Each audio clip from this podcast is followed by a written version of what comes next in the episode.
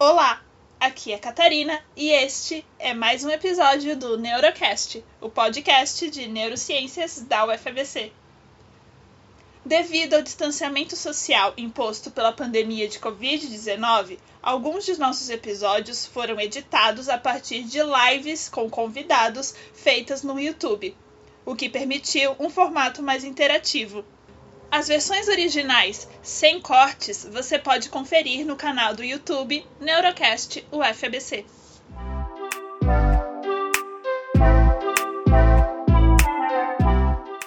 Neste episódio, que foi gravado no dia 21 de agosto de 2020, falamos sobre as potencialidades da interseção de neurociência e engenharia. Para isso, contamos com a presença da doutora Mariana Cardoso Melo, que atua como engenheira biomédica na Unifesp e tem experiência nas áreas de neuroengenharia, eletrônica e processamento digital de sinais. Vamos começar essa live na qual falaremos sobre essa união entre a neurociência e a engenharia, as potencialidades da união dessas duas áreas. Para isso, a convidada desta noite é a doutora Mariana Cardoso Melo, que é graduada em engenharia biomédica Fez mestrado e doutorado em engenharia elétrica, com ênfase na temática de padrão de conectividade cortical, e atualmente atua como engenheira biomédica na Unifesp e tem experiência nas áreas de neuroengenharia, eletrônica e processamento digital de sinais. Bem-vinda, Mariana. É um prazer estar aqui, é, principalmente porque a página do Neurocast é uma página de divulgação científica sensacional, então é uma honra participar dessa live. E eu ingressei recentemente numa página de divulgação científica, o Eureka, então eu sei a importância, eu, eu apoio e suporto toda a importância de, de continuar divulgando ciência. Então é um prazer estar aqui. Muito obrigada por ter aceitado participar. Para começar, enquanto as pessoas que estão nos vendo se inspiram para enviar suas perguntas, Mariana, você poderia começar falando um pouco sobre a sua trajetória, como surgiu esse seu interesse em neurociência, vindo você da engenharia na sua graduação? Então, meu interesse ele não veio por acaso. Eu, eu já ingressei no curso pensando em, em neurociência, na verdade. Então, eu vou contar um pouquinho da minha história do ensino médio. Quando eu estava no ensino médio e escolhendo o meu curso, eu sabia que eu era uma pessoa de exatas. Eu queria fazer um curso de exatas, estava certo para mim, que eu gostava só de matemática, eu não gostava muito nem tanto de biológicas, nem de outras áreas. Então foi daí que eu estava de, decidida por fazer engenharia mecatrônica. Era meu curso e eu tinha certeza absoluta disso. Por conta da parte de inovação, parte de tecnologia, eu, eu gostava, me interessava muito por robótica e queria trabalhar com isso. Mas começou a surgir uma coisa dentro de mim de que eu queria ajudar pessoas também, de alguma forma. Uhum. Então, eu me, é, foi no terceiro ano, com o meu irmão, que eu passei a conhecer o curso de engenharia biomédica. Que então eu vi que era um curso extremamente multidisciplinar, que eu poderia ter acesso tanto a, a conhecimentos da parte de exatas, a parte de, porque era muito voltado para a parte de engenharia elétrica, mas tinha noções também de fisiologia, de anatomia, de bioquímica, noções. Mas assim, então eu conseguiria aplicar. E robótica. Então eu pensei, nossa, estou contemplada com o curso de engenharia biomédica. É o curso que eu vou poder aplicar as coisas que eu tenho interesse. E o meu, maior, minha maior motivação era poder. Eu tinha toda uma visão, ah, vou criar próteses movidas pelo cérebro e vou poder desenvolver equipamentos, assim, bem eu não sabia da complexidade, mas eu tinha essa intenção desde o início. Então, foi pelo curso de engenharia biomédica que eu tive bastante contato é, sobre todas as possíveis aplicações de um engenheiro dentro da área da saúde. Mas aí daí eu entrei no meu mestrado, que é, assim, eu, quando eu terminei o curso, eu pensei, nossa, aí agora eu vou para o mercado, vou trabalhar como engenheira clínica, que na área hospitalar, ou vou para ciência. Aí eu pensei, aí eu relembrei o porquê de eu ter entrado na engenharia biomédica. Falei, não, eu vou para ciência porque eu quero estudar o cérebro. eu quero desenvolver equipamentos e desenvolver soluções e, e foi daí que eu entrei no mestrado. Trabalhei com a parte de padrão de conectividade cortical, é, com, na, é, na fala, quando a pessoa falava palavras, o que, que acontecia no cérebro dessa pessoa. Então, aí no doutorado eu, eu já desenvolvi mais essa ideia, é, já para pessoas com lesão medular. Então, o que, que acontecia no cérebro das pessoas com lesão medular, que já tem uma reorganização cortical inerente. Então, daí, daí surgiu meu doutorado e a gente pode conversar um pouco mais sobre isso. Então, eu vou colocar aqui uma pergunta que recebemos pelo Instagram, pela Raquel Underline Ururahi, alguma coisa assim, não sei se estou pronunciando corretamente, mas que quando estávamos divulgando, ela escreveu: Estou cursando engenharia mecatrônica e gostaria de realizar o mestrado em neuroengenharia. Seria melhor eu fazer uma outra graduação em engenharia biomédica ou já poderia cursar o mestrado direto? Qual a sua opinião, Mariana? Então, minha opinião, é, eu diria que existem pilares básicos assim da engenharia, né? Tem a gente tem a mecânica, tem a elétrica, tem é, a computação, são os, as pilares básicos. Toda engenharia tem um pouco disso. E a engenharia mecatrônica ela já contempla grande parte da área de exatas. Então, a minha dica, né, que seria uma dica isso nessa gestão é, uhum. não precisa fazer outro curso ela teria que é, poderia ingressar num curso de pós-graduação e buscar esse background que falta, que é a parte de, de noções da área da saúde, essa, essa interface de é, entre engenharia e a área da saúde. É, é, é, isso que falta e é isso que ela pode buscar nas disciplinas da pós-graduação. Porque eu conheço muitas pessoas da, das ciências da computação, da, da TI, de várias áreas da TI, é, da engenharia elétrica, da, da, engenharia de automação, que ingressaram na pós-graduação de engenharia, engenharia biomédica ou neuroengenharia, quando eu digo, é, são bem similares. E, e nesse sentido, ela pode buscar o que, fal, o que falta para ela poder fazer essa interface, mas não, talvez a graduação não, não seria necessária.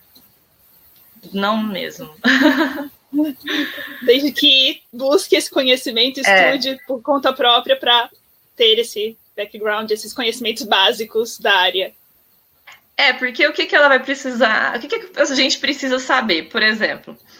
É, eu quero desenvolver um equipamento que detecta o sinal muscular, por exemplo. Então, a parte de eletrônica, é, provavelmente ela já tem uma base, uma base de eletrônica, que aí tem a parte de amplificadores operacionais, que tem que é, amplificar esse sinal do muscular, os eletrodos, né, que são sensores que a gente aplica, é, amplificar esse sinal, filtrar esse sinal, utilizar um microcontrolador para fazer a conversão analógica digital desse sinal. Isso ela já tem, provavelmente. Mas o que que falta? O que que o, engenheiro que quer atuar na neurociência tem que saber? Ou, é, assim, é como o sinal é formado pelo corpo. Questão, é, como que ocorre é, uma contração muscular, por exemplo. Como, como que ocorre, como que eu consigo detectar pelo eletroencefalografia outras formas de pegar sinais é, da atividade neuronal? Como que a gente consegue fazer isso Uh, e essa, isso que falta. Quando a gente entende a origem do sinal, a gente consegue desenvolver, entender e aprimorar esses equipamentos, usar essa base das exatas para conseguir aprimorar esses equipamentos. Então, é essa interface, é assim, beleza, eu, eu entendo de amplificadores, mas eu tenho que amplificar até quanto? O que, que eu tenho que filtrar? Será que eu estou filtrando um sinal ou eu estou filtrando ruído de verdade? Então é, é, mais nesse sentido que ela tem que buscar, entender o corpo uhum. e, entender, e conseguir fazer interface. Entender os sinais do corpo e como são produzidos, o que, que eles significam, Isso. o que, que eles estão envolvidos. Okay. Porque não adianta eu ah, eu sei muito bem é, como calcular o ganho de um amplificador. Se alguém não souber o que eu estiver comentando, pode falar que eu explico melhor. O, o, ganho ou frequência de corte de um filtro, mas, mas qual que é a frequência gerada pelo sinal, desse sinal muscular, esse sinal cerebral e assim sucessivamente. Então, entender o corpo é, para poder conseguir fazer essa, é, esse aprimoramento da engenharia, né? Muito bem, muito obrigada, Raquel. Espero que essa resposta tenha te ajudado. Agora, Eduardo Aguiar perguntou: Boa noite. Pretendemos desenvolver uma prótese de antebraço em um preço acessível e funcional. A senhora indica quais sensores, métodos para se obter as informações sobre as comunicações. Nossa, bem específico. então, é, prótese de antebraço. Ele, ele, pode fazer a prótese movida pelo sinal muscular, no caso, eletromiografia, seria uma ideia. Ou, se ele quiser fazer uma interface cérebro-máquina, tipo uma, uma, prótese movida pelo cérebro, nesse caso, aí ele teria que usar sensores de eletroencefalografia, no caso. Mas eu sugiro sinal muscular, assim, pra, é um projeto, né? Um projeto de disciplina, pelo que eu entendi. É isso?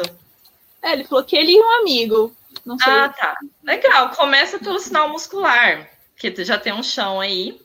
Você. Ah, e, e nesse caso, assim, tem muitas coisas envolvidas aí. Se for uma, uma questão de amputação, tem que ver se tem as, ainda tem aquele movimento, enfim, mas ele tem que começar pelo sinal muscular, eu sugiro isso. É, sensores e métodos. Ele tem que aprender a pré-processar esse sinal muscular, veja a amplitude do sinal muscular, veja a, a frequência máxima que esse sinal muscular atinge, Daí você filtra, é, depois de fazer uma amplificação, filtrar. A amplificação tem que ser no máximo até do conversor AD, tá bem específico, né? Mas a ideia é, você é, estuda esse sinal da atividade de eletromiografia e, e faz um pré-processamento disso em hardware e depois joga isso para um software, para você controlar os. Eu sugiro um controle sem fio, né? Também, para controlar essa prótese. Mas tem que, tem que pegar o sinal para processar e controlar essa parte mecânica. Aí as técnicas de controle são várias, assim. Você tem que ver um limiar de quanto que é contração para eh, realmente mover essa parte muscular, é, para mover essa prótese, e daí vai. Mas se quiser mais detalhes, eu passo sugestão, eu passo meu e-mail, a gente pode trocar ideia. E para deixar um pouco menos específico para que as pessoas que estiverem nos assistindo e não entenderam também esses termos técnicos, o que é exatamente uma eletromiografia no nível então, de divulgação eletro... científica? É, então, a eletromiografia ela é, ela é um equipamento que pegaria atividade muscular, basicamente isso. Você uhum. contrai o seu músculo, eu não sei, você pode posicionar, por exemplo, no seu bíceps, você colocaria é, três eletrodos, dois para fazer uma atividade, é, uma, um sinal diferencial e um seria o aterramento. Você pega a diferença de potencial daquele, naquele ponto, daquela atividade muscular no momento da contração. E isso você vai conseguir ver um sinal. No momento da contração, você já vê um sinal bem forte, uma amplitude até 10 milivolts de pico a pico, geralmente. Uh, e uma frequência pode chegar até 1000 Hz. Então, é um sinal que bem é, dá para ver bem quando ocorre contração muscular. Quando tem relaxamentos, ele já some totalmente. E, e as próteses, grande parte das próteses são controladas por atividade muscular, as próteses ativas. Tem próteses, próteses passivas uhum. e próteses ativas. Aí, no caso, próteses passivas são mais por, por estética mesmo. E próteses ativas, elas por, você consegue executar um movimento. Agora, seguindo aqui as perguntas, quais as possíveis atuações de engenheiros em pesquisas de neurociência? Eu pensei em trazer um exemplo. Assim, eu tenho vários, vários exemplos da minha vivência, mas eu vou trazer um exemplo que é bem interessante. Que eu não sei se já ouviram falar do Elon Musk, por exemplo, que ele criou, tá, é porque está na mídia, ele está com um projeto de neurotecnologia que chama Neuralink, e esse projeto basicamente está o tempo todo, todo, todo, falando, todo mundo falando que é a parte de é, interface cérebro-máquina, que eu acho interessante. O Nicoleles também trabalha bastante com isso. Então eu resolvi trazer dentro de uma interface cérebro-máquina, onde que o engenheiro atua e o que, que, que, que a gente pode fazer nessa parte. O que, que é interface cérebro-máquina? Então seria, por exemplo, por meio da minha atividade cortical, eu consigo mover o cursor de um mouse, mover uma cadeira de rodas, é, ou uma pessoa que sofreu esclerose lateral amiotrófica, ela não tem movimentos, então ela conseguiria gerar comandos é, numa interface. Então, onde que o engenheiro poderia atuar para desenvolver uma interface cérebro-máquina? Parece, era o meu sonho, né? Tipo, meu sonho era fazer essas coisas, até eu ver que isso são várias caixinhas. Então, por exemplo, tem a caixinha inicial, que é a caixinha de aquisição do sinal. Então, isso já tem um mundo, é um universo. Cada um desses, dessas partes já é um universo à parte para o engenheiro. Então, se o engenheiro se interessa pela aquisição do sinal, ele já tem um universo. Porque o sinal cortical, ele pode, é, sinal cerebral, pode ser coletado de várias formas. Então, eu estou falando mais da eletroencefalografia, que eu posiciono eletrodos aqui no escalpo, porque é um método não invasivo. Mas existem outros métodos. Existem métodos invasivos, como a eletrocorticografia, existem métodos por, é, como a ressonância magnética funcional, o FNIRS, que é a, é, é a espectroscopia. Então, é, já existe esse mundo. Ah, eu posso estudar uh, como desenvolver um melhor equipamento de eletroencefalografia. Por quê? Porque a gente observa que são é, a gente pode tem que posicionar mais eletrodos para conseguir uma melhor resolução temporal, é, resolução espacial, na verdade. E isso envolve vários cabos. Eu não sei quem já viu um exame desse. São vários cabos posicionados, são vários eletrodos. Eu posso colocar até 256 eletrodos. Então, e, e já esse cabo já gera um artefato gigante. Então, o engenheiro ele tem que é, já tem que trabalhar na questão de evitar artefatos, então seria na parte de pré-processamento também, e na parte dos eletrodos em si, porque a gente tem que pôr um gel para melhorar a condutância. E o que, que acontece? Com o tempo, esse gel vai secando. E, e, já é um problema. Então, tem o desenvolvimento de um gel que seja resistente ao longo do tempo. Isso já é um desafio. Outro desafio é. Ah, para evitar gel, existe eletrodo seco.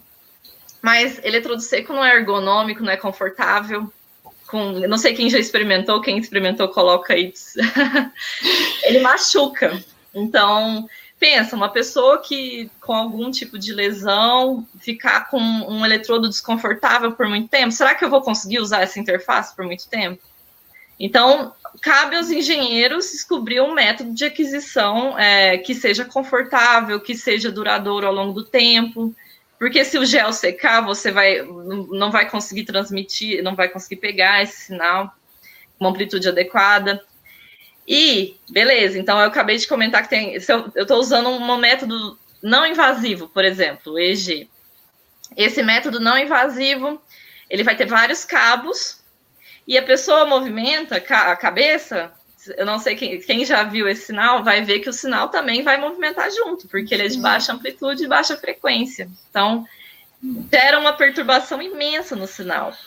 Outra coisa, é questão de piscada, questão de mordida. Então, outro papel do engenheiro é outra caixinha agora. Ah, então eu tenho que pré-processar esse sinal. Aqui fiz aquisição. Quem quiser ficar nessa parte, ó, tem um mundo aqui trabalhar com imagem, ressonância magnética funcional e com EEG. Aí tem outro universo. Não, eu quero trabalhar com tirar ruído. O que, é ruído? então, que a pessoa sabe o que, é ruído. Não, ruído é tudo que não faz parte do meu sinal. Mas e se o ruído estiver dentro do seu espectro de frequência do seu sinal? Então, isso tudo. E, e se você eliminar, por exemplo, é, o EG eu posso coletar até 100 Hz, por exemplo, que eu pego uma, até banda gama, mas aí tá lá uns 60 Hz. Mas, ah, 60 Hz da, da rede elétrica. Mas 60, se eu tirar os 60 Hz, eu posso estar tirando EG também. Então, assim, o ideal é minimizar o ruído. Mas e se não tiver jeito de minimizar? Então, aí cabe a gente, é, engenheiro, desenvolver algoritmos de filtragem é, que não elimine o sinal. E além disso, piscada, mordida também são outros artefatos que são extremamente difíceis de reconhecer, de, de eliminar sem eliminar o EG.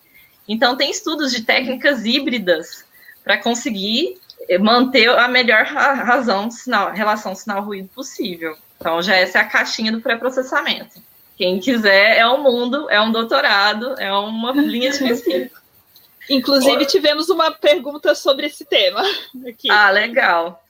E outra parte ainda, beleza, eu quero movimentar uma prótese. É, é, por exemplo, quero que a prótese, é, se ela for aqui no cotovelo, eu quero fazer esse movimento. Ok, a pessoa imaginou esse movimento, né? Ela fez essa intenção de movimento. Só que aí eu tenho que, eu, depois de pré-processar esse sinal, eu tenho que decodificar. Agora eu tenho que falar, não, é, esse padrão aqui realmente é de mover esse músculo, ela quer mover daquela forma.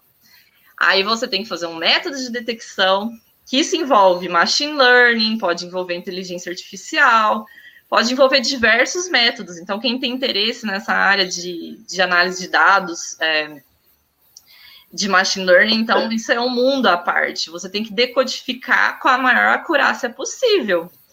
Existe acurácia de 100%? Não, ainda não. Então, a gente está na busca do 100% que, ou seja, então sempre que a pessoa tiver aquela intenção de movimento, ou, ou quando eu falo movimento ou intenção de mover alguma coisa em uma interface, mover o cursor de um mouse, quando ela tem alguma intenção, o ideal é que esse, esse método de, de decodificação ele me dê uma maior acurácia possível.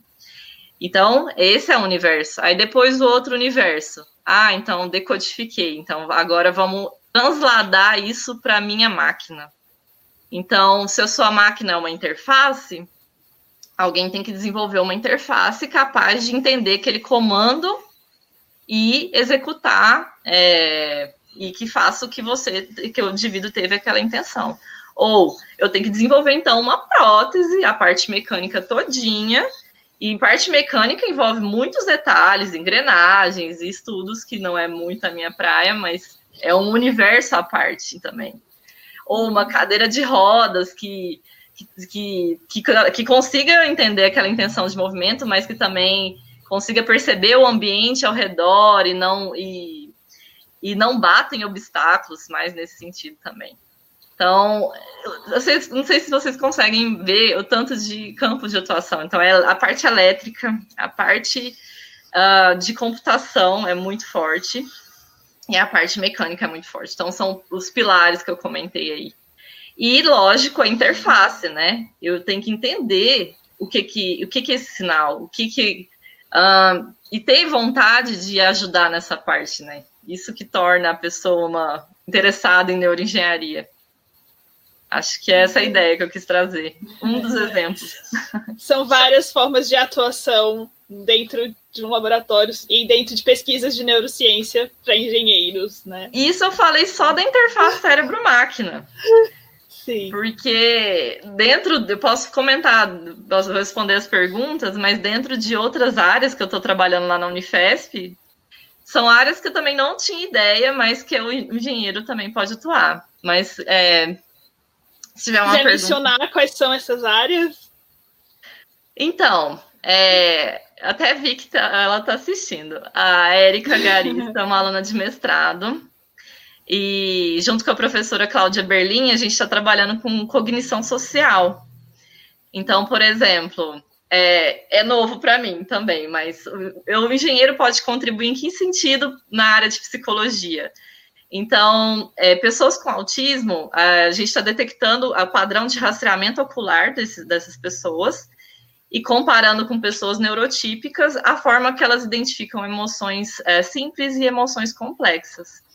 E uma outra aluna, a Suzy Tassini, não sei se ela está aí, mas ela também, ela colocou o elemento contexto, se o contexto também tem diferença nesse padrão de rastreamento ocular. E padrão de rastreamento ocular, gente que implementa, né? O engenheiro, ele consegue identificar por meio de técnicas de processamento de sinais uh, um, um heatmap, um mapa de calor, para ver onde tem maior fixação, ou também os, onde que teve alteração da pupila, alteração do, da frequência cardíaca, que também foi outra coisa que a gente analisou. Tudo isso para investigar é, essa questão da cognição social. Esse é um outro exemplo também, diferente. na interpretação desses dados coletados, desses sinais. Isso, só que o, eu tenho uma dica, assim, o engenheiro, ele não, o engenheiro que está interessado nessa área, ele não anda sozinho. Eu não eu não sei interpretar esses resultados sem a ajuda delas, porque eu não tenho essa, essa par, essa bagagem da psicologia. Então, quem tá, o engenheiro que está interessado nessa área, ele vai estar tá rodeado de psicólogos, de médicos, de biomédicos, de fisioterapeutas. Então, é uma área extremamente multidisciplinar. Aqui, Thales Ávila perguntou: Mari, quando você faz os estudos neurológicos de sinais, como diferenciar sinais de ruídos em ambientes não controlados? Boa pergunta, é a pergunta de ouro do engenheiro. Então, é o seguinte: quando a gente está trabalhando com sinais é, neurológicos ou outro tipo de sinal biomédico, a gente tem que conhecer o sinal muito bem. Então, eu tenho que saber a frequência máxima desse sinal, geralmente o EEG, que é o que eu estou falando mais, mas é, tem outros sinais, lembrando disso. Ele tem uma frequência, tem ondas, né? onda alfa, beta, gama, teta, delta, e são bandas de frequência bem conhecidas. A frequência e amplitude são bem conhecidas. Então, tudo que tiver além daquilo, além, né, além dessa, dessas frequências, você já sabe que é ruído. Então, o que, que é ruído, né? Isso era uma pergunta que eu fazia quando eu dava aula disso. Gente, o que, que é ruído? Ah, ruído é um sinal ruim. Assim, não necessariamente. É, é um sinal que estava lá, mas não é do seu interesse. Então, às vezes você coletou, assim, ao mesmo tempo você coletou um padrão é, de mordida, e, e isso é um padrão frequente, mas não é do seu interesse naquele sinal do EG. Então, é, você conhece bem o seu sinal, e tudo que tiver além daquilo e não é do seu interesse, você elimina. É, mas o grande problema que o engenheiro sofre nessa área, ou quem estiver fazendo processamento de sinais, é, é se, se, o ruído estiver dentro da sua banda de interesse. Então, por exemplo, os grandes problemas, né? Piscada. A piscada está dentro da sua banda de, de interesse. Ela é uma frequência baixa, só que ela tem uma amplitude muito maior do que o sinal EEG. Então, ela está na escala de milivolts, o sinal EEG na escala de microvolts, então já, é, já existem técnicas que conseguem eliminar. E a mesma coisa para mordida. A mordida é uma frequência mais. Pode acontecer uma pontualmente, mas é mais fácil de identificar. Quando não é possível, quando o sinal está eliminado, assim, contaminado demais, a gente elimina a época. Não dá para aproveitar. Não existe milagre. Então, muitas vezes, o que a gente faz são vários trials, várias repetições, para poder chegar nesses padrões, e a, épocas muito ruins são eliminadas. Que está dentro daquela minha banda do EG, eu não consigo aproveitar. É, é mais assim. E aí a repetição é para que esse, essa retirada desse sinal não faça tanta falta, assim. Isso.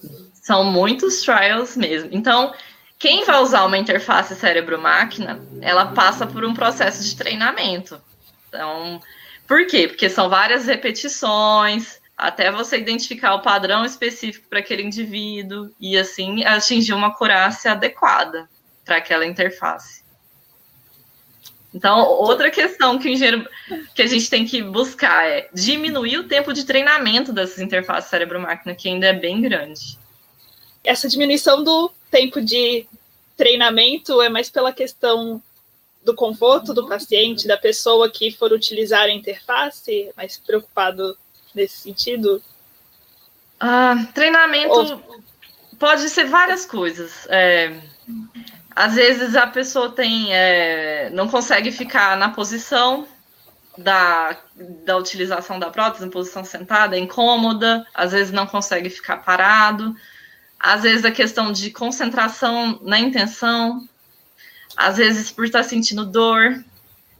E outra questão que eu, que eu estudei no meu doutorado, assim, é, ex, existe uma reorganização cortical depois é, de alguma lesão específica. E a gente não sabe como é essa reorganização. Ela existe. Então, isso já é uma comprovação. Mas ainda não, por exemplo, para a lesão medular, que foi o meu foco, de que eu até publiquei um artigo sobre isso é, a gente ainda não consegue identificar o padrão da reorganização. Então, isso pode interferir na interface.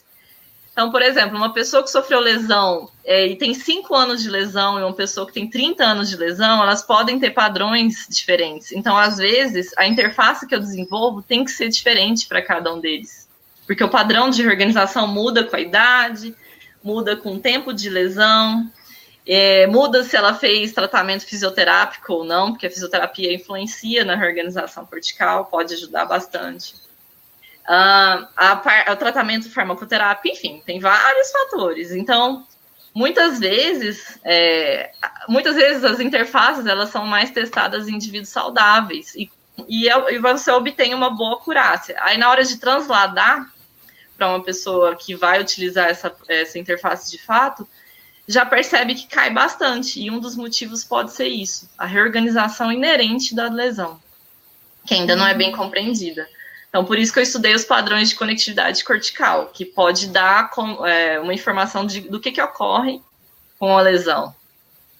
Então, é mais. Isso é um dos motivos de, do treinamento ser tão longo e da curácia ser reduzida no, nos indivíduos. Agora, então, só para voltar lá para aquela parte das áreas de atuação de engenheiros nessa área mais de neurociência, falamos sobre interface cérebro-máquina, que já tem várias caixinhas, várias possibilidades de é. atuação, a parte de cognição social, e você tinha comentado que ia ter mais uma. Então, é, a, lembra da professora Karina Brown, que apresentou aqui recentemente sobre os efeitos do álcool no cérebro? É, eu trabalho em conjunto com a professora de Karina Brown, e eu não entendo a, a, sobre a parte dos efeitos do álcool, isso é, é bem específico para o grupo. É, e ela me fez uma proposta de, de desenvolver aparelhos capazes de medir lambidas de roedores. Então, para facilitar no estudo como que é o consumo desses animais, é, por exemplo, quando eles bebem e consomem, e mais nesse sentido, para auxiliar na pesquisa então, ela me propôs é, se, eu, se eu conseguiria bolar algum equipamento capaz de medir essas lambidas. Esses equipamentos eles já existem, mas uh, eles são caros. E então a gente vamos criar tecnologia acessível no Brasil, né? Essa foi a grande ideia. Então, daí uh, eu. Ah, beleza, o que, que na engenharia a gente pode usar para detectar presença? Ah, sensor ótico. Ah, pode ser um LDR. Quem, quem souber o que, que é isso, comenta. Que é um resistor dependente de luz, de luminosidade. Eu pensei, não, mas pode ser um sensor capacitivo, que é um sensor de toque. E são sensores já utilizados pelos é, equipamentos comerciais. Só que aí, beleza, então peguei um Arduino, peguei uh, toda a minha, meu, meu, minha base de eletrônica e desenvolvi esses equipamentos. Aí a grande questão era, mas agora eu tenho que ajustar isso para o roedor. Então, e para uma, é uma língua de um roedor, então foi mais. E o que isso abriu uma grande porta, é, porque eu observei que o engenheiro ele pode ajudar na pesquisa básica, trazendo é, tecnologia mesmo para facilitar os estudos. Então a gente conseguiu uma boa precisão com um equipamento totalmente prototipado, né, com Arduino, bem basicão. E a gente conseguiu uma, uma precisão boa, lá em torno dos seus 94%, então um protótipo. Então, se a gente investir nas melhorias, a nossa ideia agora é fazer sem fio e, e conseguir controlar várias caixas ao mesmo tempo. Então, é, então o engenheiro pode facilitar, pode ajudar os pesquisadores a melhorar essa, esses estudos. É, e outra coisa, Aí a gente ganha uma base de dados violenta, né? Eu vou ter várias lambidas ao longo do tempo. Então, a, quem tem interesse em machine learning, você pode buscar padrões. Então, aí a gente pode buscar um padrão de comportamento da lambida. Então, é um universo à parte. Além da eletrônica, existe o universo da análise de dados, que é bem grande. Interessante. Engenheiros também. podem estar presentes na, desde a parte de dos equipamentos, dos métodos, até a parte da análise da coleta de dados, da análise de dados. Isso, ele pode estar na pesquisa básica, na cognição social, ele pode estar lá na interface cérebro-máquina e muitas outras coisas. São áreas bem conectadas, como estamos podendo perceber mesmo. voltando para as perguntas, vou colocar duas perguntas que foram mais ou menos na mesma linha. A Amanda Gomes Ravelo falou: Mariana, como que é o mercado de trabalho de neuroengenharia no Brasil? E a Rai Pereira perguntou: acredita que no futuro o mercado para neuroengenharia irá crescer? Eu, eu também, no início, eu tinha uma visão de que neurociência estava só na academia. Eu tive essa, essa noção antigamente, mas aí o conhecimento vai expandindo e eu vejo que não, que o, a gente, é, o engenheiro ele pode atuar no mercado de trabalho, é, tanto na parte de desenvolvimento é, de equipamentos em geral. Então, pode ser, posso propor startups que desenvolvam equipamentos, e já existem no Brasil, startups de desenvolvimento de equipamentos básicos. Uh, e outra coisa interessante, é, a neurociência ela está ligada ao consumo e ao marketing. Então, quando eu comentei sobre padrão de rastreamento ocular, então muitas empresas já usam isso como você rastreia um site para eles verem o que, que, é mais interessante à disposição da, dos elementos naquele site, quais produtos que são chamam mais atenção, quais cores. Então, isso é, cabe ao engenheiro, então, uh, buscar esse padrão de rastreamento para melhorar o consumo, para melhorar a disposição de mercadorias num supermercado, por exemplo, coisas mais atrativas. Uh, outros mercados, a parte de esportes, então, assim, propor métodos e soluções também para para poder melhorar a eficiência de um atleta nesse sentido. Então, assim, tem um, tem um universo muito grande.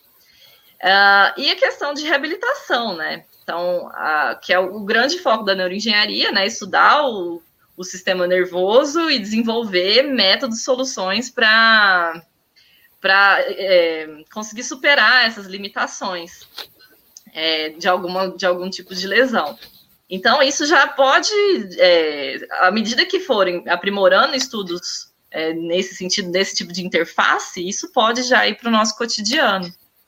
E não só uma pessoa com lesão pode usar a interface cérebro-máquina. Então, a gente pode, se eu quiser, comandar o cursor de um mouse pelo meu cérebro, posso. Então, isso cabe ao engenheiro, então, aprimorar essas interfaces para que isso esteja disponível no mercado. Já existem algumas.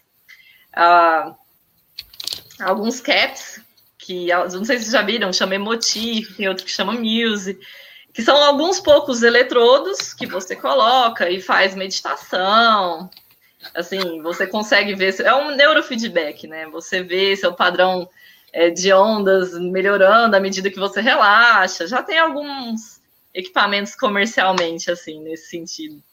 Então, tem um universo muito grande e eu acho que, que, que falta, pelo menos um pouco no Brasil, ainda falta empresas brasileiras, a gente consome muito tecnologia importada. E, e a gente já tem o conhecimento disso na graduação, então basta querer lutar, assim, se é uma vontade de lutar por essa área.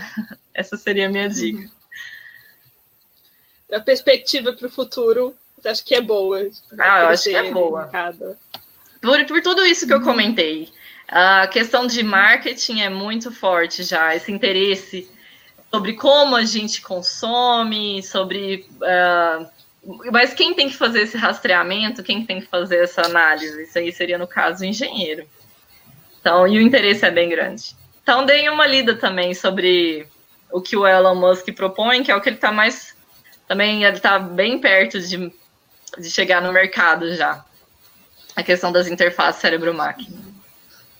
Temos a pergunta do Cleiton Machado de Oliveira. Boa noite. Existe alguma linha de pesquisa que associe neuroengenharia e aprendizagem ou a funções mentais superiores? Existem estudos já tentando ver padrões corticais para melhorar a aprendizagem. Então, tem até uma amiga que eu não sei se ela está assistindo, dona Ludmila Borges. ela é uma dessas que a gente, é, a gente, existe a, eu não sei se ele quis dizer no sentido da educação, né? A aprendizagem de, ou, por exemplo, memória de trabalho, é, memória de longo prazo. Existem estudos que buscam melhorar, é, ver se a eficiência de algum método de educação para melhorar. Não, que eu falei errado. Existe, se existe algum padrão cortical correlacionado a algum método específico de educação. Então, e eu já até propus uma vez, eu não conheço exatamente o, o lugar que trabalha, ou algum professor que trabalha, mas existe sim. É, estudos que buscam melhorar a aprendizagem baseada nos padrões corticais. Mas assim, é, então, por exemplo, eu bolo lá um jogo sério. Vocês já ouviram falar desses jogos sérios? Isso já é muito utilizado, ou jogos com realidade virtual.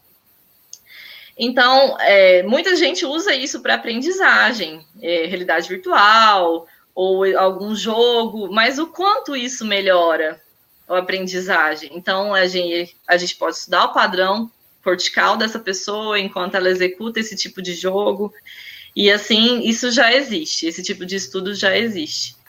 E do que eu conheço, não sei se vai responder a pergunta também, mas tem pesquisas que com alunos e professores para ver os, a sincronização dos sinais durante a aprendizagem, durante uma aula, por exemplo. O ah, quanto os sinais neurais sincronizam ou não através de FNIRS, enfim. Ah, Existe legal. esse tipo de estudo também, para entender a aprendizagem, assim, com essa comunicação entre os cérebros. Ah, é muito massa, né?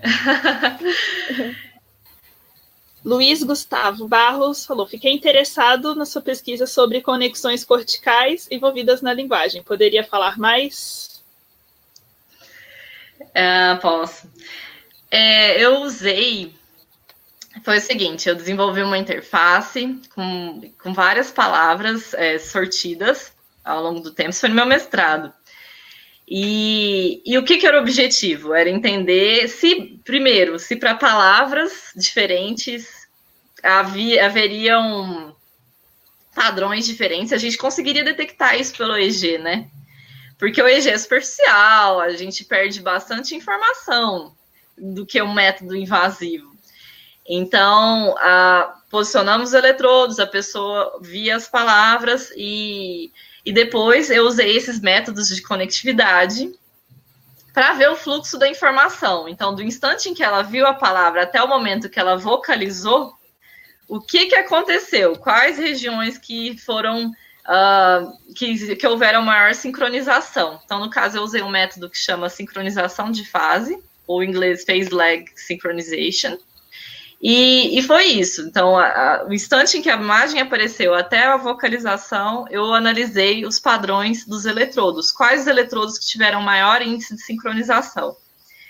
E o meu objetivo foi ver, ah, primeiro, faz sentido com a, as áreas motoras, né? Porque a fala é uma, é uma atividade motora. Aí vi, isso foi verificado e se entre as palavras também é, ou, a, tinha diferença. Então, eu percebi algumas pequenas diferenças para o tipo de palavra, e foi mais nesse sentido. Então, foi meu primeiro contato com um padrão de conectividade cortical.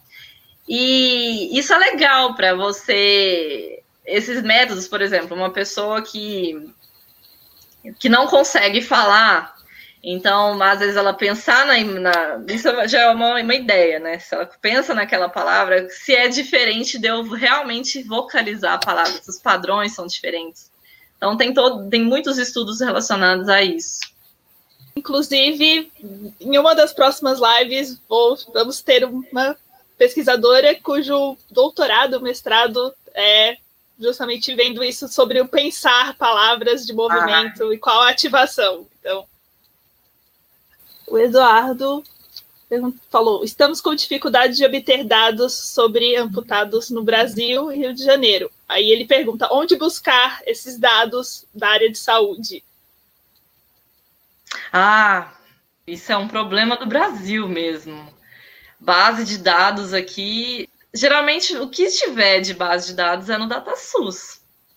Eu também fiz uma pesquisa para levantar informação sobre uh, prevalência, incidência de amputados, e não é recente, não tem isso, não tem atualizações. Assim, Eu, eu também fiz um levantamento para ver sobre lesão medular, mesma coisa.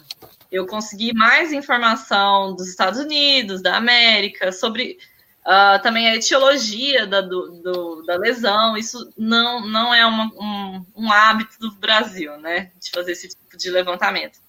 E a gente só perde nisso, porque saber o quanto ocorre, né, anualmente, isso ajudaria a propor soluções, a, porque no caso da lesão medular, por exemplo, tem um impacto socioeconômico muito grande.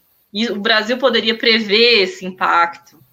Mas não, a gente não tem essa informação. E, e, realmente, não, não, o que você encontrar vai ser no DataSUS e se não achou é porque não tem atualizações. E tem é difícil mesmo. É né? difícil. Ele, você pode encontrar. A, solução é: tem alguns artigos que fazem levantamentos de algum hospital regional, por exemplo. Faz o acompanhamento anual para ver incidência e prevalência naquela região. Mas realmente o Brasil não. Eu também não encontro muitos dados atuais. A gente que vai ter que tabelar. falando de alguns estudos, então você poderia citar algumas das pesquisas que você acha mais interessante nessa interface de engenharia com neurociências? Já falamos de algumas aqui, mas agora a sua opinião das suas preferidas ou mais interessantes que te chamam a atenção. Ah, eu, eu gosto muito da, do trabalho do Nicoleles, é, da questão de exoesqueletos, e principalmente o quanto o treinamento pode auxiliar pessoas é, com lesão a terem uma melhoria, uma lesão medular, a terem uma melhoria ao longo do tempo. Então você é porque para mim é um trabalho nítido de engenharia auxiliando na saúde, assim, porque essas pessoas elas conseguiram ter melhoria tanto na parte sensorial quanto na parte motora. Então, quem, quem quiser buscar esse trabalho, vocês já devem conhecer a questão do exoesqueleto, que ele utilizou lá por, por 12 meses, fez um treinamento com algumas pessoas com lesão e elas conseguiram melhorar uh, o, a parte motor e sensorial. Isso, para mim, é bem legal. É, eu gosto bastante de um trabalho que foi feito na minha instituição, que é um trabalho com pessoas com esclerose lateral amiotrófica, em que eles fizeram é, um teclado que a pessoa controlava pelo movimento ocular, também, isso é bem legal.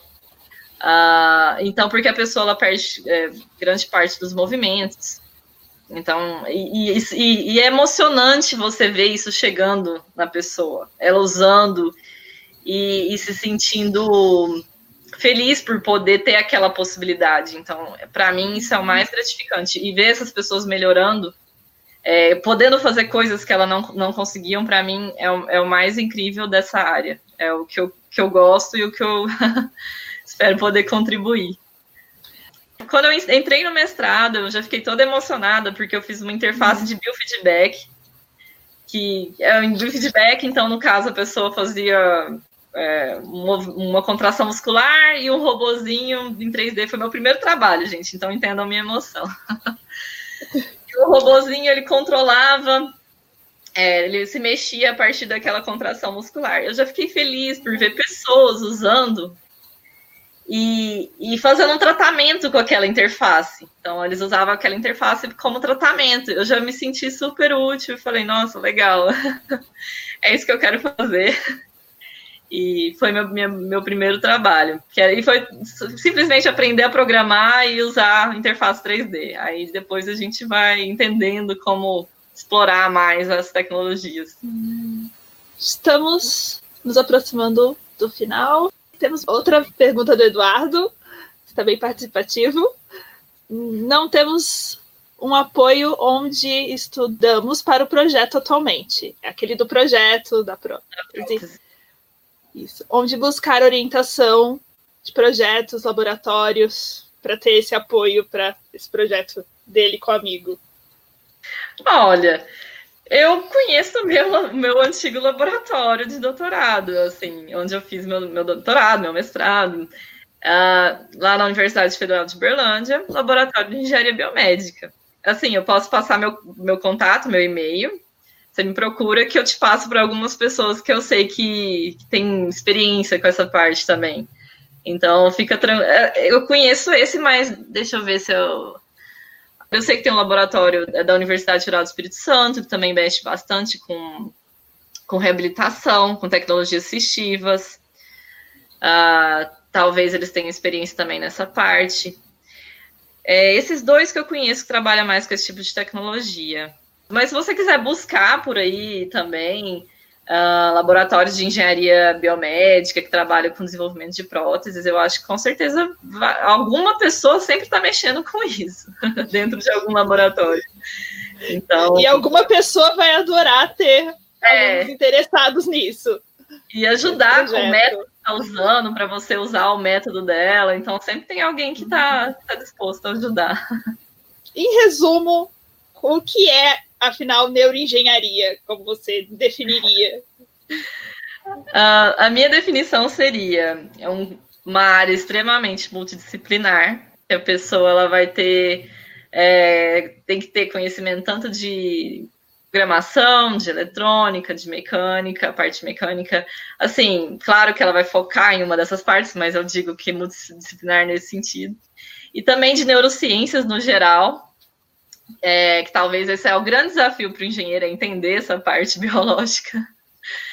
E, e daí uh, conseguir uh, entender o sistema nervoso, e isso é uma engenharia reversa, porque um, a gente é, tenta entender a partir do sinal que já sai. Então, aqui já aconteceu um monte de coisa e saiu um sinal. Então, a gente faz uma engenharia reversa para tentar entender o que está acontecendo nesse sistema e uma vez entendido, a gente consegue gerar prognósticos, assim, olha, então a doença ela acontece desse jeito, nesse padrão, uma disfunção, alguma coisa.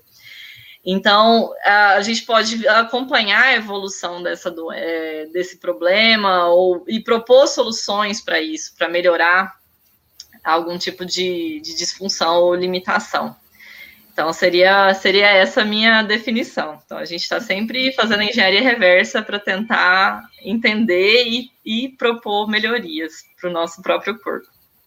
Estamos chegando ao final. Gostaria de deixar algum recado final, alguma última mensagem sobre o tema, sobre essas potencialidades de unir a neurociência com a engenharias? Ah, eu espero que tenha passado o recado que é, que é possível sim ser engenheiro e, e trabalhar com neurociência. Tem várias áreas que não é só a engenharia biomédica, assim, não preciso fazer um curso de engenharia biomédica. Eu fiz, mas eu digo que não precisa, basta querer, né? Basta querer buscar essa, é, essa interface, né? Buscar o que falta e, e ir atrás dessa interface. E outra coisa, é, é uma área que eu sou apaixonada, que eu, e a gente é um eterno aprendiz não tem como eu te dizer que eu sou, sou, eu sou especialista no que eu fiz no meu doutorado. De resto, eu estou aprendendo o tempo todo. Então, é uma área que constante.